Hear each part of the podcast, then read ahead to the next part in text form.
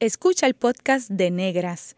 Este programa se emite los viernes a las 3 de la tarde por Radio Universidad de Puerto Rico en el 89.7 FM San Juan y el 88.3 FM Mayagüez. Todo un mundo de música e información.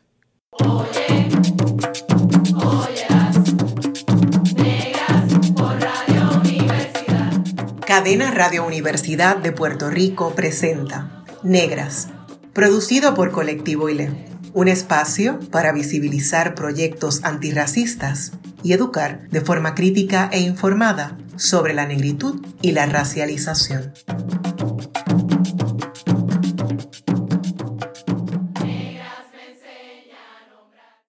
Gracias por sintonizar Negras. Les saludan Kimberly Figueroa Calderón y esta servidora Bárbara Abadía Resach. Iniciamos la décima temporada de Negras con unas invitadas muy especiales y admiradas en Puerto Rico. Me acompañan Alejandra Pretel y Betty Zambrano, miembros del colectivo Afroféminas. Alejandra Pretel es estudiante de filosofía en la Universidad de Buenos Aires, Argentina. Como militante afrofeminista y antirracista, forma parte de la agrupación Chango y del colectivo Afroféminas. Betty Zambrano Zabaleta, integrante de Afroféminas, colombiana y antirracista, estudia comunicación social y periodismo. Bienvenidas a Negras, Alejandra y Betty. Hola, gracias por la invitación. Sí, muchísimas gracias por la invitación.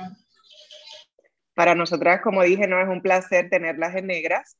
Eh, y, tener, ¿verdad? Que este sea un espacio internacional también en el que podamos encontrarnos eh, como mujeres negras, ¿verdad? En toda América y Europa.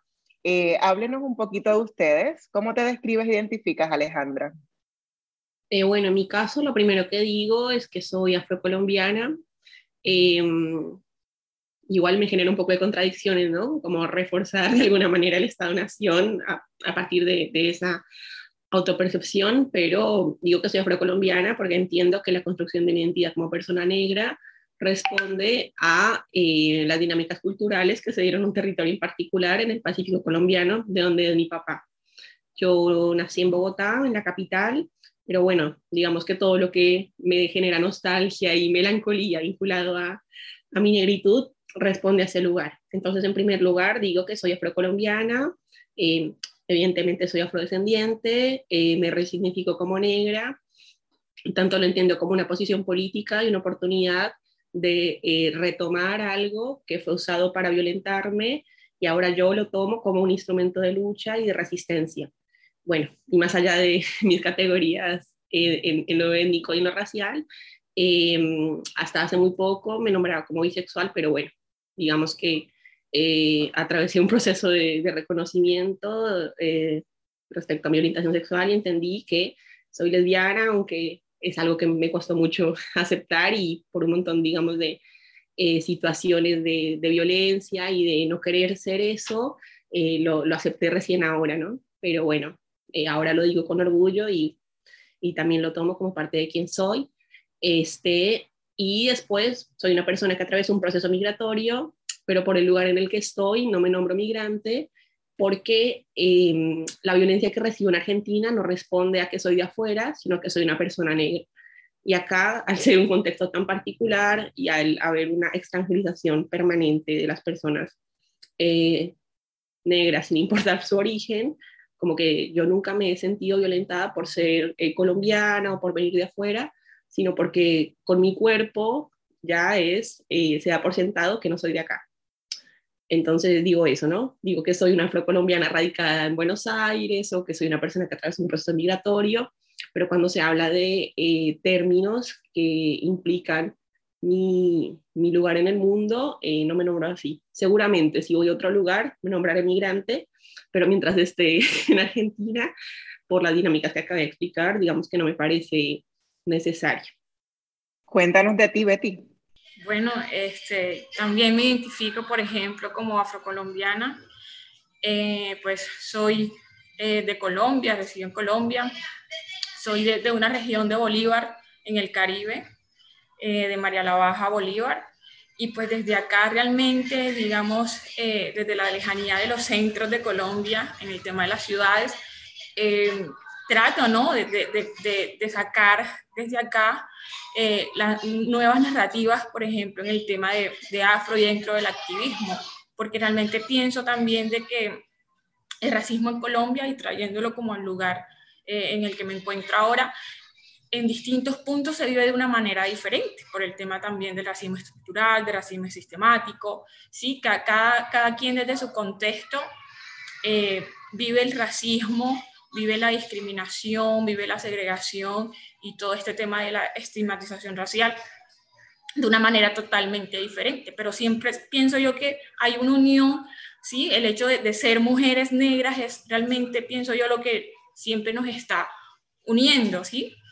Porque, porque somos mujeres negras y porque realmente, aunque estemos, digamos que separados eh, en distintos puntos del país y de hecho del mundo, por ejemplo, acá Puerto Rico, eh, Ale en Argentina ahora, sí, yo en Colombia, entonces estamos aquí reunidas hablando sobre, sobre el activismo afro, hablando eh, por medio de, este podcast negra que me parece súper genial que exista realmente, seguramente un, lugar valioso para las personas que conozcan y que se enteren también acerca de las luchas afros. Entonces, eso es lo que, lo que pienso y dentro del trabajo siempre pues lo hago de, eh, eh, y referente a la revista, siempre trato como que de ponerme en, la posición de acá, del lugar en el que soy, porque realmente eh, de alguna manera de acá también vienen, vienen las luchas que me atraviesan, ¿no? Como mujer negra.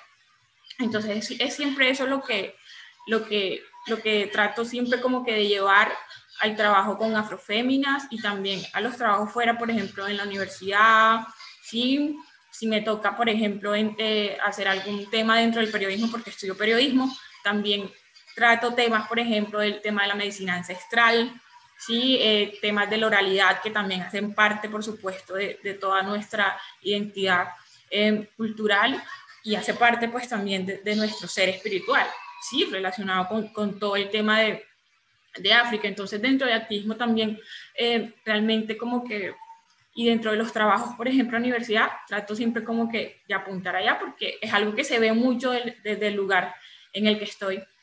Ambas se identificaron como afrocolombianas. Queremos saber cómo y cuándo internalizaron ustedes que son afrodescendientes. Si tienen alguna experiencia específica o algún momento en sus vidas en cual la identidad pues como que hizo clic. Cuéntenos. Eh, bueno, arranco.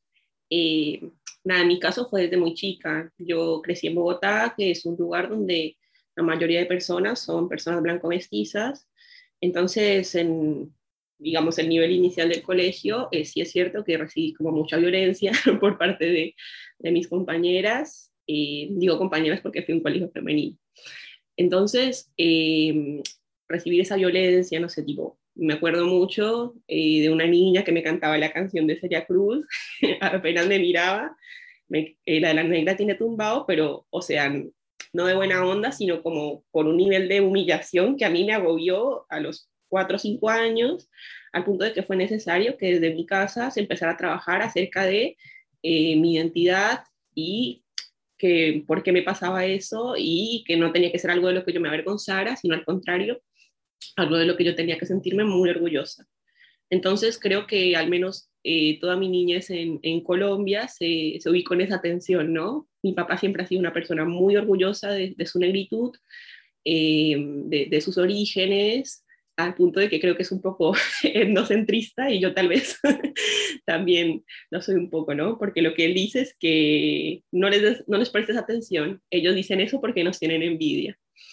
Entonces, muy curioso entender por qué para él ser negro era lo más extraordinario del mundo y por qué para la gente con la que yo me cruzaba en el colegio era algo de lo que se podía hacer eh, burla y de lo que se podían reír. Entonces yo decía, bueno, pero si tengo a mi papá que dice que esto es lo máximo y estas chicas que no ven que es lo máximo, bueno, o sea, mi papá tiene una, digamos, hay una autoridad ahí, entonces estas chicas son las que están en, en otra, ¿sí? Así que fue desde muy, muy chica.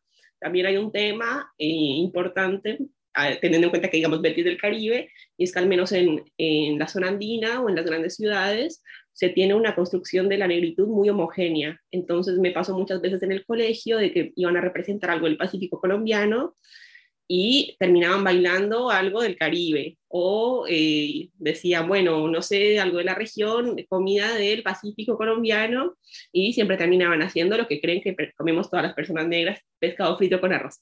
o sea, muy poco eh, entender la heterogeneidad de la negritud, incluso en Colombia, ¿no? De cómo se, se comportan de manera diferentes esas identidades y la construcción de esas identidades de acuerdo al lugar en el que estamos. Entonces, siempre fue como esa insistencia eh, a entender primero, para mi papá súper importante, que la negritud del Pacífico era diferente a lo que estas personas querían representar. Y bueno, en segundo lugar, entenderlo como algo de lo que sentirte orgullosa en un espacio que eh, lo ve como algo que, que, es negativo. Entonces, desde muy, muy chica. Y ya al llegar acá a Argentina, obviamente el nivel de hostilidad, 200%.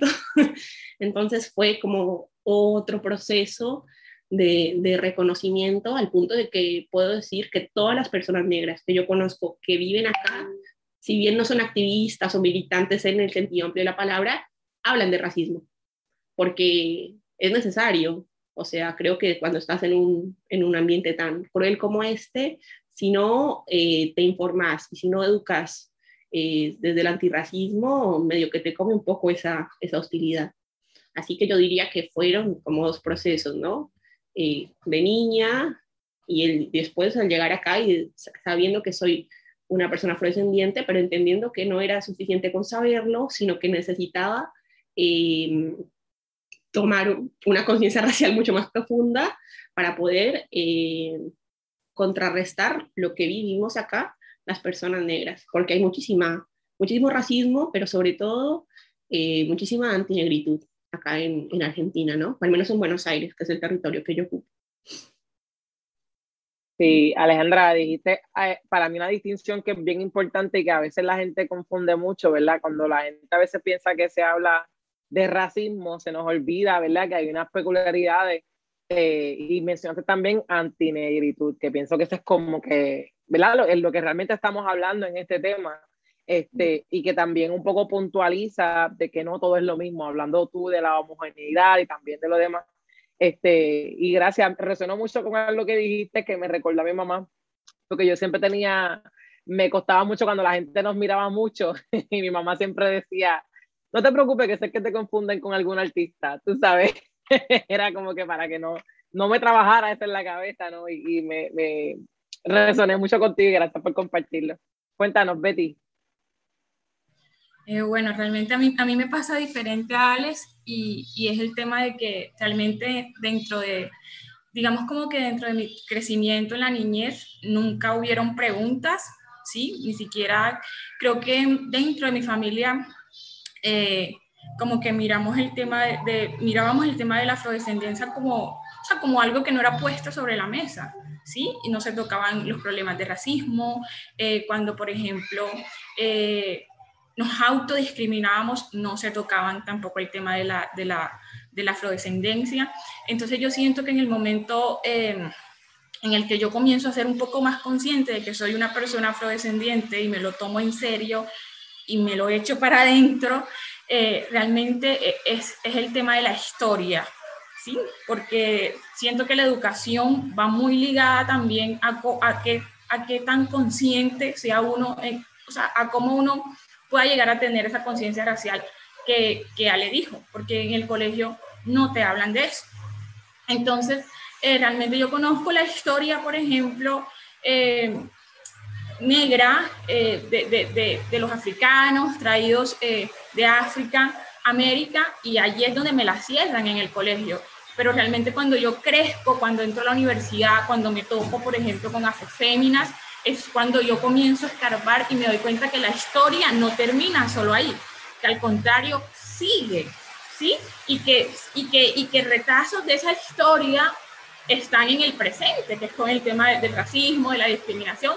Entonces realmente es cuando eh, me hago consciente de eso, eh, digo, soy una mujer afrodescendiente y es como dice Alex, no lo trato de descubrir ya, sino que trato de hacer algo, de, de crear esa conciencia racial y de, decir, esto no puede seguir pasando, ¿sí? En mi comunidad, por ejemplo, eh, se ve mucho el, eh, el, tema del endorracismo, del autorracismo, de, de, que te tienes que buscar un hombre blanco, de que te tienes que alisar el cabello, ¿sí? Eso se ve mucho, pero yo siento que es porque no se ha puesto sobre la mesa ese tema de la afrodescendencia, porque yo creo que al momento en el que uno es consciente, uno no se queda quieto y uno al contrario trata de irse en contra de eso, de, de, de tratar de luchar, ¿no? Así, de, de, hablar, de contar, de no dejarse, por ejemplo, y yo ahorita escucho igual alguien eh, cuando le dicen, por ejemplo, una persona como, mira, ahí va el negrito, no, él tiene su nombre, llámalo por su nombre, sí, que eso se ve mucho, por ejemplo, por acá, por el Caribe. Entonces, sí, es eso, precisamente desde el momento en que uno es consciente de que es una mujer negra, eh, afrodescendiente, uno crea esa conciencia, eh, esa conciencia negra, esa conciencia que es realmente lo que lo empuja a uno a seguir y a meterse dentro del activismo porque el racismo está casi que en todos lados. Entonces, ya uno como que no, no descansa realmente. Todo el tiempo eh, uno quiere seguir y seguir y seguir y seguir y, y seguir contando y seguir luchando ¿sí? Y, y, no dejarse, porque siento que eso es como, como lo más importante, no dejarse y uno comienza a leer muchísimo más, entonces eso fue lo que en mi caso a mí me pasó con el tema de la afrodescendencia. Tanto Betty como Alejandra en sus respuestas, ¿verdad? De cómo eh, han pensado o se han pensado como afrodescendientes y qué memorias le evocan esas experiencias, hacen una reivindicación política de sus identidades y posicionalidades, de dónde parten, eh, para hablar sobre la, diversidad también de la negritud eh, y sobre todo reconocer el orgullo eh, que debemos tener por la negritud, que también es uno de los propósitos de, este programa, ¿no? Que cambiemos esa retórica de pensar la negritud desde lo negativo y que celebremos la diversidad y celebremos las negritudes con orgullo. Alejandra, ¿podrías definirnos, porque siempre nos gusta definir conceptos para la radioaudiencia, eh, cuando hablamos de racismo estructural y sistemático, ¿a qué nos referimos? Eh, cuando hablamos de microracismos, ¿qué queremos decir con eso? Eh, y también Betty mencionaba sobre el endorracismo, ¿no? Sobre el racismo que se produce desde, las propia, desde la propia persona negra, ¿no? Y un poco problematizar y contextualizar a qué obedece ese endorracismo. Eh, bueno, en primer lugar, cuando hablamos de que el racismo es un sistema estructural, tiene que ver, en primer, en primer lugar de vuelta, tiene que ver en un primer sentido con que todas las personas estamos involucradas y eh, si bien algunas no tenemos privilegios dentro de ese sistema, podemos seguir ejerciendo esa, esa violencia, ¿no? Ahí también quiero marcar otra distinción, eh, que no es lo mismo, digamos, el racismo que la antinegritud. O sea, porque el racismo no solo nos involucra a nosotros, personas negras, sino que también involucra a todos los cuerpos que en un sentido específico no son blancos. Obviamente, eh, las personas que tienen privilegios raciales eh, varían, depende del contexto. Por ejemplo, en Colombia hablamos de personas blanco-mestizas, pero sí es cierto que esas personas mestizas cuando vienen a, no sé, incluso a Argentina o van a países del norte global, efectivamente eh, son racializadas como inferiores, ¿no? Em, pero cuando hablamos de racismo estructural tiene que ver con eso, con un sistema que jerarquiza y clasifica los cuerpos en base de, eh, sus características físicas, eh, racializando como superiores a las personas blancas y racializando como inferiores a las personas que nos escapamos de esos marcos normativos. También entender eh, que esa racialización, si bien implica los cuerpos de las personas, en realidad lo que se racializa no es solo a las, a las personas, sino todo lo que constituye su identidad como comunidad. Por eso hablamos de eh, racismo epistémico, por ejemplo, que tiene que ver con jerarquizar los conocimientos que construyen las comunidades no blancas como eh, pseudociencia o como cosas con, poca, eh, con poco valor epistémico, ¿sí? O por eso también hablamos del el racismo en las religiones que no están vinculadas a la blanquitud, ¿no? la idea de que eh, lo que practican eh, las personas afro o las personas de pueblos originarios son eh, magia negra o son, bueno, acá por ejemplo usan mucho un término macumba. Entonces, todas esas jerarquías operan no solo sobre los rasgos físicos, sino todo lo que constituye la identidad de, de ese grupo étnico, ¿sí? Y también porque hablamos de, esa jerarquización, hablamos de privilegio blanco, porque las personas blancas, al ser racializadas como superiores, se ven beneficiadas de esa jerarquía.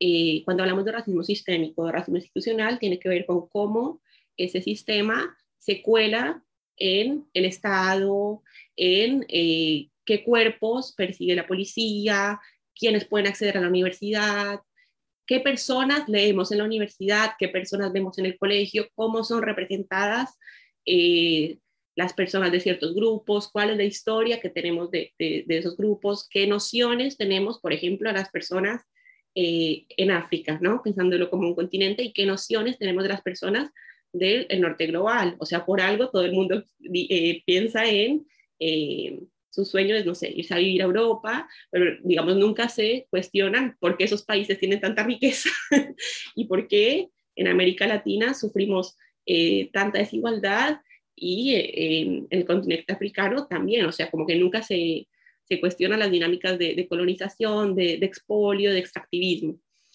Y el endorracismo tiene que ver con una asimilación por parte de las personas que somos racializadas como inferiores de esas jerarquías.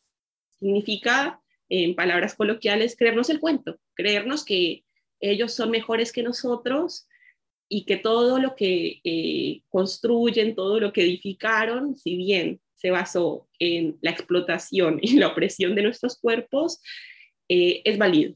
Es válido y es valioso también. O sea, no solo eh, también tiene que ver con lo que se desea, ¿no? Por eso hablamos, por ejemplo, de mejorar la raza, porque no, lo blanco no es solo lo normativo, eh, lo bueno, lo, lo, humano, si hablamos, digamos, en, nos vamos a, a, a pensar en, en, las jerarquías coloniales en su nivel más puro, lo blanco no es solo lo humano, sino también es eh, lo que deseamos ser, lo que aspiramos ser. Eso tiene que ver con el endorracismo. Sin embargo, por ejemplo, bueno, eh, hay varias discusiones ahí porque muchas personas negras, si bien eh, abrazan su, su, cultura en muchos aspectos, no sé, celebran la comida, la música, la danza, siguen eh, sosteniendo la idea de mejorar la raza. Entonces tiene que ver con, bueno, me siento orgulloso de ciertas cosas, pero eh, sin embargo reivindico la blanquitud, que para mí también tiene que ver obviamente con el racismo que sufrieron estas personas y una violencia desbordada que las hace incluso odiar quienes son. ¿No? Y microracismos eh, serían, digamos, dinámicas cotidianas eh, de racismo, ¿no? Porque el racismo se manifiesta de muchas maneras. Entonces, digamos que el microracismo serían esos racismos cotidianos, esos actos. Eh, también me parece importante marcar que no hay, o sea, no es necesaria la intención para ser racista, ¿sí? Este, porque muchas veces vos problematizas esto y te dicen, bueno, pero yo soy buena persona, o mi intención no era lastimarte, y no sé qué. O sea, yo como una persona que la mitad de su familia es negra y la mitad de su familia es mestiza, puedo asegurar que la intención y los afectos eh, no tienen nada que ver con ejercer o no el racismo, ¿sí? Se trata, al ser estructural, se trata de algo que nos atraviesa al punto de que incluso las personas racializadas como inferiores lo seguimos reproduciendo. Em, y bueno, los microracismos son esas, esos actos puntuales que responden a esas jerarquías, pero que al ser eh, como tan cotidianos e incluso, se llegan a normalizar, ¿no? Em, entonces, es por ejemplo, no sé, que te pregunten de dónde eres, porque asumen que al ser negro tienes que ser de otra parte, o em, que, este, no sé, que digamos, de disfraces de, de cierto personaje, pensando en las niñas negras, y eh, lo vean como algo de burla y risa porque hay ese no hay princesas negras, por ejemplo. Cuando yo era niña no había princesas negras y a mí siempre me gustaron todas esas cosas. Entonces yo me disfrazaba, bueno, de Blancanieves y bueno, ya se imaginarán el, el bullying del colegio, que venía me río, pero en su momento fue, digamos, bastante doloroso, ¿no? Entonces, digamos que los microracismos son esos hechos que parecen aislados tal vez, pero en realidad responden a una manera de seguir alimentando el racismo estructural. Sí, este, gracias por, por, darnos luz, ¿verdad? Las definiciones que como bien mencionó Bárbara, sí es algo que que si lo tenemos que definir en cada programa, pues bienvenido sea, porque a veces es bien fácil, ¿verdad? Que, que acompañado con las intenciones, como bien tú dijiste, la gente lo obvio le pase por encima, eh, como, como decimos por acá, o, o, siga diciendo y haciendo cosas con la no intención de ofender a nadie, ¿verdad? Así que gracias por eso.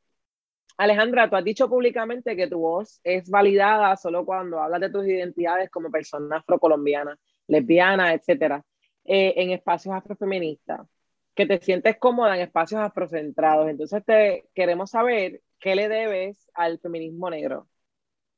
Uy, eh, muchas cosas, la verdad, muchas cosas. Eh, digamos, si bien yo, por ejemplo, no sé si se dieron cuenta, pero en todo lo que llevamos charlando, yo en ningún momento dije soy una mujer. Para mí tiene que ver con que es un término muy complejo y yo al menos lo entiendo no solo como una categoría eh, dentro de la heterosexualidad, eh, sino también como una categoría racial, ¿no? Eh, entonces, bueno, yo claramente no soy ni heterosexual ni blanca, entonces, nada, soy una persona que usa pronombres femeninos, pero como que el término mujer me, me parece un montón y bueno, digamos que no lo reivindico por eso. Sin embargo, me inscribo dentro de los feminismos negros y creo que eh, particularmente es un espacio eh, para abrazar quienes somos, para encontrarnos y no solo para luchar, sino también para sanar, ¿no? Porque como que muchas veces estamos en, en, esta posición constante de, de, resistir, de luchar, de, de debatir, de interpelar, y eh, desgasta un montón, desgasta, duele, como que nuestra salud mental por allá muy lejos, pero cuando se dan este tipo de, espacios de encuentro, de charlar de lo que nos pasa, no desde un lugar de, de, analizarlo, de tener una postura crítica, sino simplemente de compartir lo que nos sucede y poder abrazarnos, ya sea eh, en un sentido eh, real de abrazarnos o en un sentido simplemente de escucharnos y decir, a mí me pasa eso también o entiendo lo que te sucede, creo que es un espacio de contención, el feminismo negro, si bien es un espacio de lucha y de resistencia para nosotras, eh, creo que es un espacio de contención, de sanación, de encuentro em, y en algún sentido de, tranquilidad en medio de, ese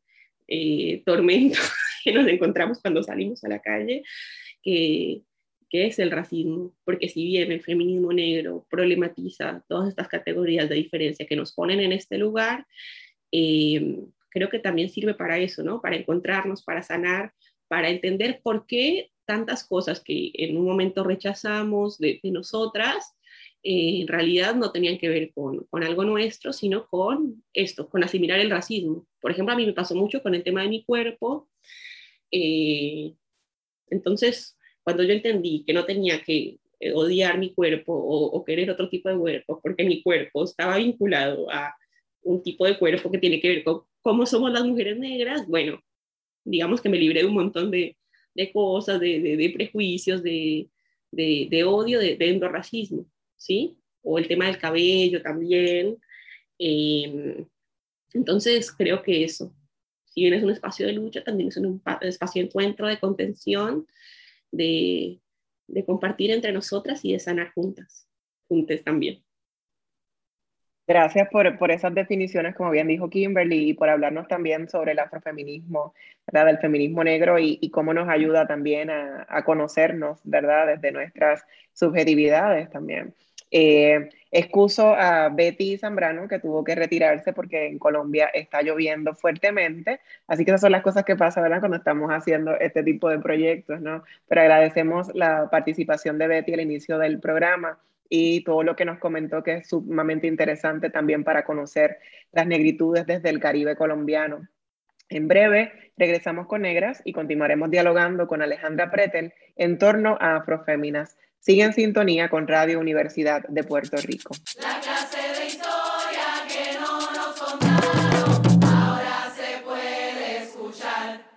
Está escuchando el podcast de Negras. Este programa se emite los viernes a las 3 de la tarde por Radio Universidad de Puerto Rico en el 89.7 FM San Juan y el 88.3 FM Mayagüez.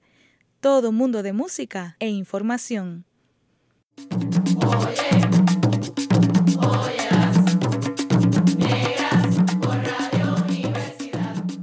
Usted está escuchando Negras, inspiradas en las grandezas de nuestras ancestras. Le saludan Kimberly Figueroa Calderón y esta servidora Bárbara Abadía Restach. Hoy conversamos con Alejandra Pretel sobre las iniciativas afrofeministas y antirracistas que desarrollan en y fuera de la revista digital Afroféminas. Alejandra nos ha hablado de ti, de tu experiencia como eh, persona colombiana, como persona que vive en, Colombia, eh, en Argentina, ¿verdad? Que se autoidentifica étnico-racialmente como afrocolombiana, eh, entre otras identidades ¿verdad? transversales que, que están en, en ti. Eh, y muchos de estos temas también son los que vemos en la revista digital Afroféminas, quienes constituimos la afrosororidad puertorriqueña, ¿verdad? Como, como yo le llamo, eh, somos fanáticas de la revista digital Afroféminas. ¿Cómo surge Afroféminas? Bueno, Afroféminas es, como vos mencionaste, una plataforma digital eh, por mujeres afrodescendientes eh, y en cierto sentido también para mujeres afrodescendientes. Eh, surge en 2014. nuestra directora y fundadora de la plataforma, una mujer afrocubana, Antoinette Soler, es quien nada, decide arrancar con el proyecto. y bueno, hoy en día digamos que tiene bastante reconocimiento dentro de lo que es el movimiento antirracista de habla hispana. Em, trabajamos varias, varias compañeras y, y compañeros em, que somos, en primer lugar, nada, personas afrodescendientes o, o africanas, em, y estamos en diferentes lugares del mundo, así como, digamos, Betty está en Colombia, hay varias compañeras que están en, en, en, Colombia, bueno, yo estoy en Argentina, hay muchas compañeras en España, en Estados Unidos, en República Dominicana, Panamá, eh, me parece que Puerto Rico también, eh, Venezuela, bueno, estamos por todos lados eh, y es un espacio abierto para que personas afro que quieran escribir puedan participar del espacio. Creo que eso es una de las cosas más valiosas que tiene Afroféminas y es que de algún modo logra democratizar los saberes de, de, personas negras para que otras personas negras lean Em, al ser una plataforma gratuita y al ser una plataforma digital,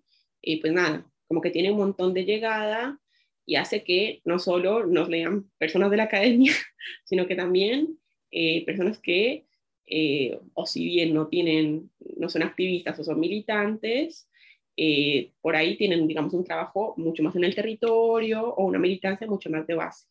Entonces creo que eso es una de las cosas más valiosas que tiene Afroféminas y es eh, su posibilidad de llegada a, gente negra eh, alrededor del mundo, literalmente. O sea, yo cuando arranqué a escribir, una de las cosas que más me, me alegró fue que me escribían chicas afro de, no sé, Dominicana, de Ecuador, tipo gente con la que si yo no tengo esta herramienta, eh, nunca me pude haber cruzado, nunca me pude haber escrito.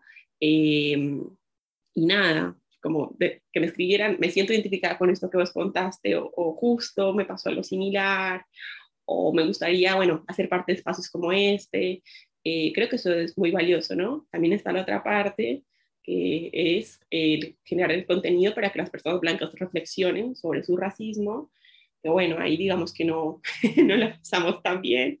Justamente ayer eh, tuvimos un post en el marco del 12 de octubre, donde fuimos bastante eh, radicales y dijimos que efectivamente no había nada que celebrar y obviamente hubo una cantidad importante de, personas, sobre todo españolas, eh, con bastante violencia, ¿no?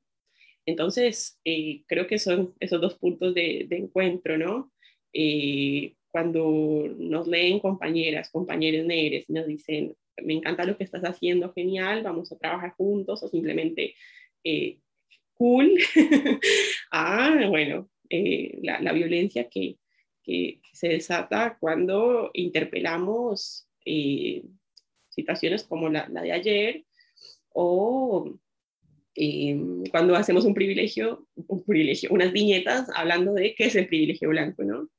Pero creo que también eso hace parte del, trabajo cuando activas o militas, ¿no? La necesidad de incomodar al otro. así que nada, Afrofeminas es una plataforma por mujeres afro, para todo el mundo, para quien se quiere incomodar, para quien quiere aprender, eh, para quien quiere instruirse. Este, y bueno, esperamos seguir creciendo. Ahora también estamos en TikTok, por ejemplo, que es otra, otra, otra movida, pero de base está la revista, ¿no? Que es donde podemos escribir, compartir, debatir, charlar.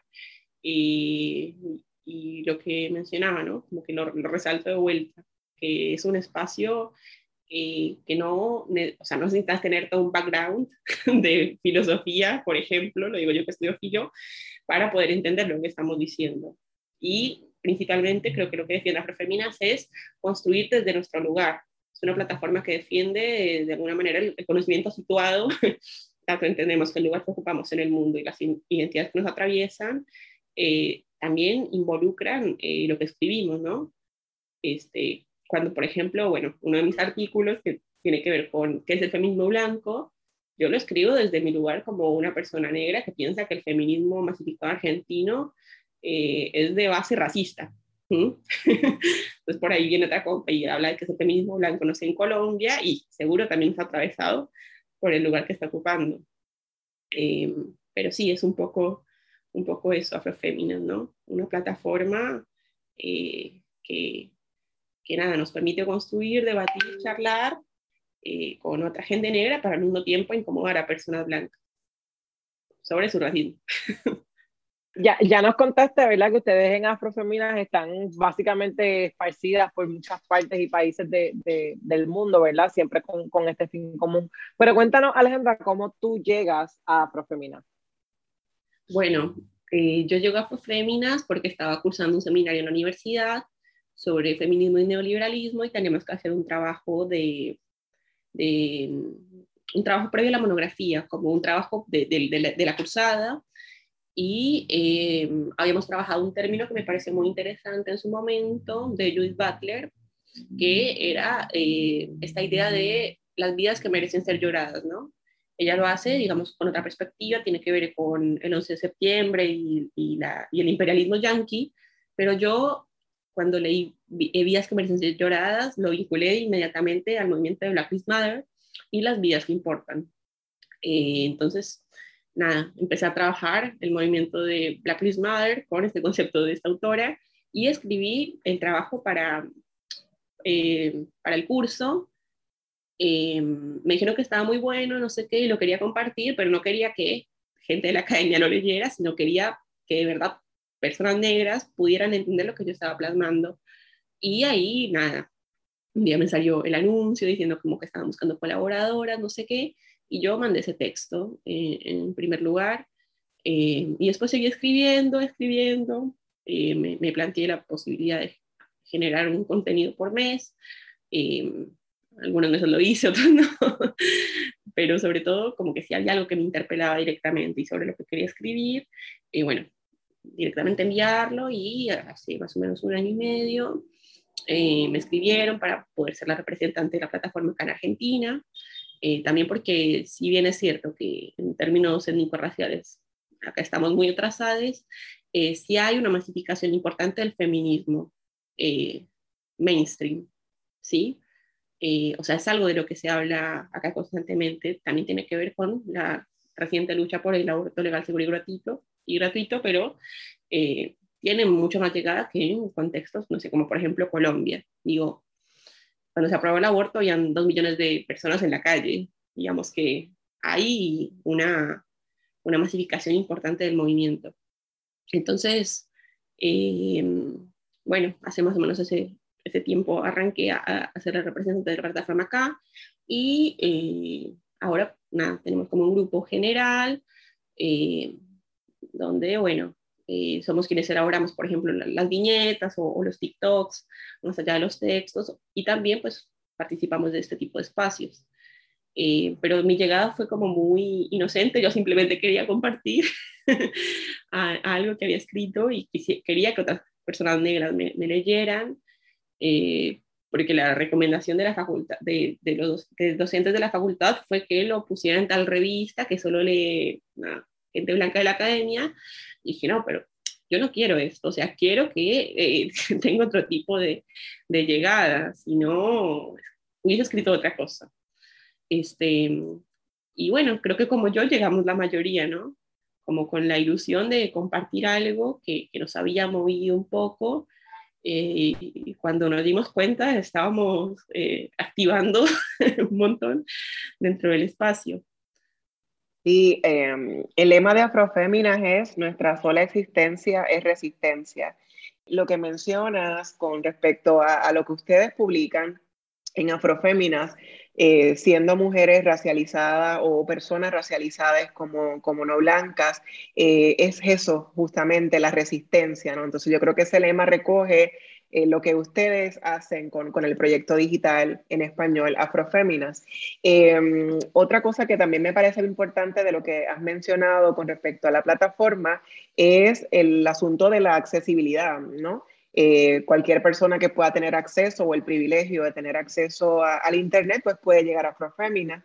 Entonces también eso plantea eh, otro asunto también de cómo mantener la plataforma en términos económicos eh, cuando es gratuita, ¿no? Para los contenidos son gratuitos, entonces yo sé que están haciendo talleres y otros procesos también para sostener el proyecto, ¿no? Que eso es otro asunto que para las organizaciones negras es bien difícil conseguir cómo subvencionar nuestros propios proyectos.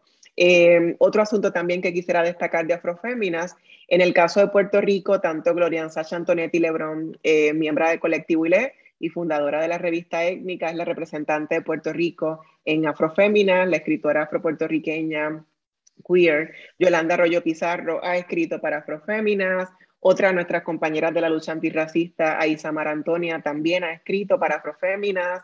Yo he tenido el privilegio de que me hayan publicado dos textos en, la plataforma, de manera que esto lo que nos dice es, ¿verdad?, que es una plataforma que recoge las experiencias diversas, por un lado diversas, ¿verdad?, de, las personas em, eh, feminizadas, de mujeres, eh, eh, o de personas, ¿verdad?, que, se identifican como, como mujeres em, pero también desde nuestras, nuestras diferencias, pero también mm, en, en qué nos unimos, en, en, qué cosas también tenemos en común nuestras historias, como mencionaba. Escribiste un texto para un curso que luego se publica en Afroféminas y, personas de distintos países te escriben para decirte eh, cómo se identifican. Entonces yo creo que eh, el trabajo también que se hace desde América Latina, desde Latinoamérica, que se publique en Afroféminas eh, es súper importante también para otros contextos donde hay mujeres eh, afrolatinas, afrolatinoamericanas, etcétera. Entonces te pregunto,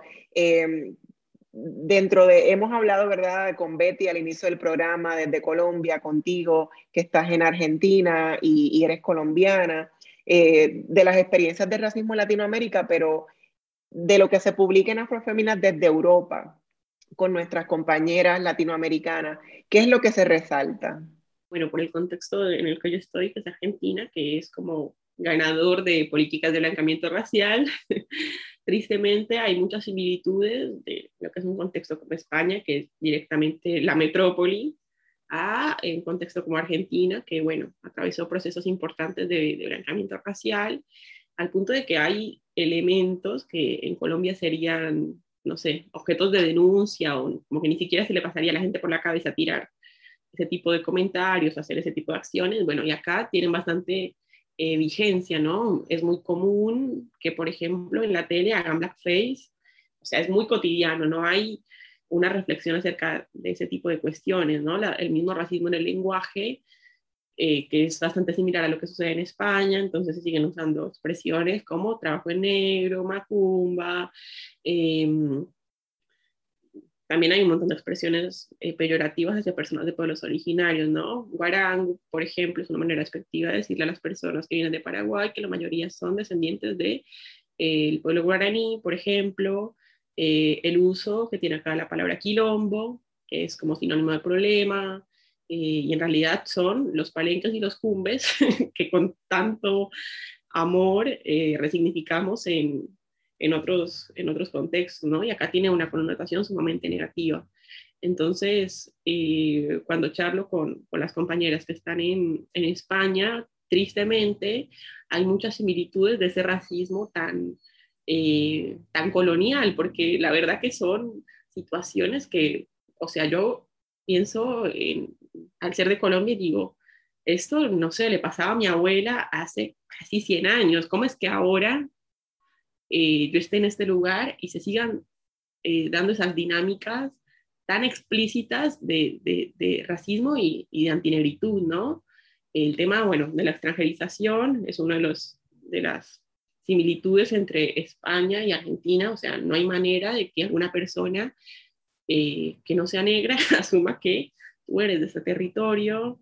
Eh, también es muy difícil interpelar, por ejemplo, porque al haber tantas dinámicas de blanqueamiento, hay como una historia única que asume que eh, nada, como que simplemente, ¿cómo decirlo? Porque creo que me enredo poco. Al, no reconocer que hay gente negra, ellos no ven eso como un, una señal de racismo, sino como una omisión de, de, de, del racismo, si me voy a entender. O sea, no ven extranjerizar a las personas negras como un problema, sino como una señal de que, bueno, no hay negros, no hay racismo. Y la verdad que es mucho más complejo que eso. Literalmente, el artículo 25 de la Constitución de Argentina promulga la migración de personas europeas eh, por, sobre personas de otros lugares, ¿no? Entonces, eh, siento que tristemente eso, hay muchas similitudes de la construcción de la identidad nacional en Argentina con eh, la, antinegritud en, en España. Eh, me pasó, por ejemplo, con una compañera Dayana, que, que, bueno, no nos pudo acompañar el día de hoy. Nosotras tuvimos la oportunidad de compartir un espacio hace como un año y era terrible porque ella contaba cosas que le pasaban en Barcelona, yo contaba cosas que me pasaban en Buenos Aires y era más o menos lo mismo. O sea, te subís al subte, te miran como si les fueras a afanar, a robar, eh, te tocan el cabello, eh, no sé, te tocan la piel, o sea, como que cosas que seguramente en contextos eh, que no sufrieron tanto el blanqueamiento como acá, como que ya no, no da, como se diría acá, ¿viste? No da hacer ese tipo de cosas. Bueno, pero aquí sigue sucediendo, em, porque es un contexto muy particular, creo yo, el de Argentina, al punto de que se asimila a España, digo, o sea, ese nivel de hostilidad que se asimila al racismo de Europa. Entonces, creo que, bueno, en el marco también de lo que vos comentabas del lema afrofeminas, nuestra sola existencia y resistencia, yo lo reafirmo porque estar en este territorio con este cuerpo es incomodar, incomodar al lugar que vayas, sea al súper, sea en la facultad, eh, entras a un boliche, eh, o sea, no hay un momento fuera de tu espacio íntimo en que no sientas eh, que estás expuesto a esa violencia, ¿no? Eh, y es terrible porque son muy pocos los espacios seguros para nosotros. Este, es un montón, pero bueno, por eso seguimos trabajando, seguimos luchando, seguimos activando, porque si te quedas quieto te consume esa angustia. Eh, entonces, nada, posicionarse y bueno, hablar de, racismo, ¿sí? Eh, lo que mencionaba al principio, no, no por algo todas las todas las personas negras, o la mayoría de personas negras que yo conozco que están en Argentina, si bien no activan o militan, hablan de racismo. Y en Colombia, digamos que no, no sucede eso, ¿sí? Incluso conozco muchas personas que arrancaron a hablar de racismo cuando vinieron acá, siendo de Colombia o de Venezuela, por ejemplo. Y eso responde para mí a una violencia muy, muy, muy fuerte, no solo del Estado, de, de las instituciones de la Argentina o en España, sino desde esos microracismos, ¿no? Del racismo cotidiano, de ser constantemente marcado como una persona que no pertenece. ¿Quiénes pueden escribir en Afrofemina y cómo se seleccionan los textos que se publican eh, digitalmente? Bueno, eh, cada tanto, digamos que lanzamos flyers por las redes, como convocando a principalmente, bueno, compañeras, eh, mujeres negras o unas personas negras, queer también, que quieran escribir en la plataforma, participar, y digamos que eh, escribiendo en función de el lugar que ocupan como personas negras en el mundo. Sin embargo, me parece que hay como dos o tres textos de gente blanca que escribe desde su lugar como personas blancas, que a mí me parece que es un ejercicio importante que falta mucho acá en, en Avia Yala y que por ahí sucede más en, en Estados Unidos, y es que falta mucha gente blanca que se reúna ¿no? A preguntarse si pueden hacerse trenzas o usar un turbante, sino reflexionar críticamente acerca de los privilegios que implica que sean blancos en un contexto como este. Creo que eso falta mucho. Me parece que hay un par de, artículos, dos o tres tal vez, de gente blanca eh, que escribió afrofeminas desde ese lugar, ¿no? Em, pero em, si vos sos una mujer negra o una persona negra queer y tienes más o menos una idea de algo, quieres escribir de algo, puede ser casi que un poco lo que sea, porque afrofeminas hablamos de racismo, pero también hablamos, no sé, de, opinión, o también hay artículos de tipo noticia, em, o incluso hay compañeras que escriben, eh, no sé, poemas, eh, o sea, como que es muy abierto en realidad, ¿no? Simplemente eh, lo importante es que si no eres una persona negra, bueno, ¿de qué vas a escribir? Me parece que ahí es, es que se, se, pone un poco más, más estricta la cosa. Este, y bueno, hay un mail, si no estoy mal es comunicación arroba donde se envían los textos y bueno, teniendo en cuenta que eh, nada, la idea es que no se publiquen cuatro textos por día, digamos que te van a ir comentando, bueno, hermana, sale tu texto en tres días o sale el lunes, eh, así. Pero digamos que no hay muchas eh, barreras eh, para vos poder escribir, porque si no, no estaríamos hablando de una plataforma plural, sino de, o sea, habría un tipo de segmentación. Si, por ejemplo, para escribir tengo que tener un lenguaje súper académico o usar palabras que solo un grupo muy pequeño de personas negras entienden, sino que es bastante eh, libre en realidad, incluso si por ejemplo publicaste una nota en, no sé, un periódico o tal cosa y quieres que sea reposteado en féminas, también está esa posibilidad. Entre muchísimos de los temas que dedican eh, bastante atención, ¿verdad? Está el tema del cabello, de las estéticas afro, las relaciones entre parejas y familias interraciales. Eh, también les exhorto a que visiten la página de Afroféminas, afrofeminas.com, porque también tienen una, tienda digital, cuentan con una librería en la que hacen muchas sugerencias de libros de nuestras hermanas que están escribiendo y, publicando, ¿verdad? Eh, y es importante que nos apoyemos entre nosotras mismas también, ¿no? Entonces ahí tienen recursos para quienes dicen, ¿Dónde puedo buscar un libro sobre el tema del afrofeminismo, sobre el racismo antinegro em, en Colombia o en, Brasil o en cualquier otro lugar? Pues ahí pues hay opciones, ¿verdad? Eh, es cuestión de buscarlas y Afrofeminas es un espacio donde uno puede conseguir muchísima información. Eh, también ustedes son consultoras en diversidad, equidad e inclusión, ofrecen talleres, charlas con una visión afrofeminista, interseccional y decolonial a colectivos y empresas. Eh, ofrecen cursos en línea sobre feminismo, interseccionalidad, microracismo, eh, también música, blackface y los sonidos del racismo y sobre cómo pensar el género en clave de colonial. Así que yo creo que Afrofeminas es una super plataforma eh, para, para muchísima gente. Quienes no conozcan Afrofeminas acá en Puerto Rico, les exhorto nuevamente afrofeminas.com. Para culminar este programa, Alejandra, que quisiéramos seguir hablando contigo por mucho más tiempo, eh, ¿cómo podemos sostener la conversación y pensar también desde la afrosanación? Desde afroféminas también, ¿verdad? ¿Cómo se logra eso? Si es posible. Bueno, para mí creo que generando este tipo de, de espacios, ¿no? O sea, como que no descuidando los espacios de encuentro entre nosotros y, y intercambiar eh, entre nosotros. O sea, si bien son necesarios los espacios mixtos para que las personas blancas se, se cuestionen un montón de cosas y reflexionen eh, y sean conscientes de su privilegio, eh, para mí son súper necesarios tanto los espacios en que por ahí nos encontremos con compañeros indígenas o compañeros, no sé, asiáticos que también sufren el racismo, son súper necesarios los espacios afrocentrados. O sea, yo soy una defensora número uno de, de la necesidad de, nada, de, de, encontrarnos, de compartir entre nosotros.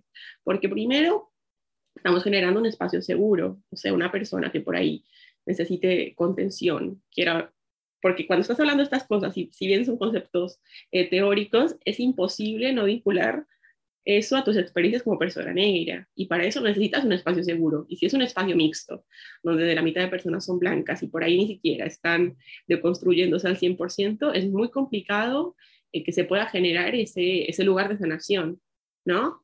Entonces, eh, para mí es generando este tipo de, espacios, tanto en lo presencial como en lo virtual, encontrarnos. Eh, hay, por ejemplo, varios espacios, digamos, de, de, compañeros que se dedican al arte, que tienen este tipo de, miradas, que no hablan, digamos, del racismo, sino se piensan otro tipo de mundos posibles donde las personas negras existimos, estamos, y si bien seguimos resistiendo, no es eso lo que nos define, sino por ahí, no sé, una conexión con nuestra ancestralidad o ver nuestra identidad desde otro lugar, no solo remarcarla desde las jerarquías que intentamos derribar, sino como em, como una posición donde nos sentimos orgullosos de quienes somos, sin importar que el hecho de que hoy nos demarquemos como negros o como afrodescendientes tenga que ver con, con la trata transatlántica.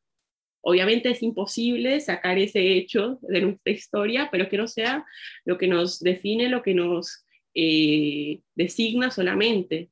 No, hay un montón de cosas que, que podemos eh, construir juntos y de las que podemos hablar más allá de, del racismo qué más sanador, qué más lindo que tener un, espacio con otras personas negras, ¿no?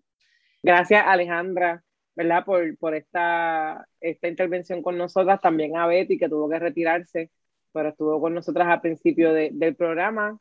Gracias también por lo que hacen en Afrofemina, y por también ser una voz amplificante de lo que muchas de nosotras sentimos y vivimos. Así que también agradecemos al personal técnico de Radio Universidad por su apoyo en esta edición de Negras. No olviden sintonizar Negras el próximo viernes a las 3 de la tarde. Feliz viernes a todos. Cadena Radio Universidad de Puerto Rico y Colectivo ILE presentaron Negras, asumiendo nuestro justo rol como forjadoras de cambio. Acaba de escuchar el podcast de Negras le invitamos a que nos sintonice los viernes a las 3 de la tarde por Radio Universidad de Puerto Rico en el 89.7 FM San Juan y el 88.3 FM Mayagüez. Todo un mundo de música e información.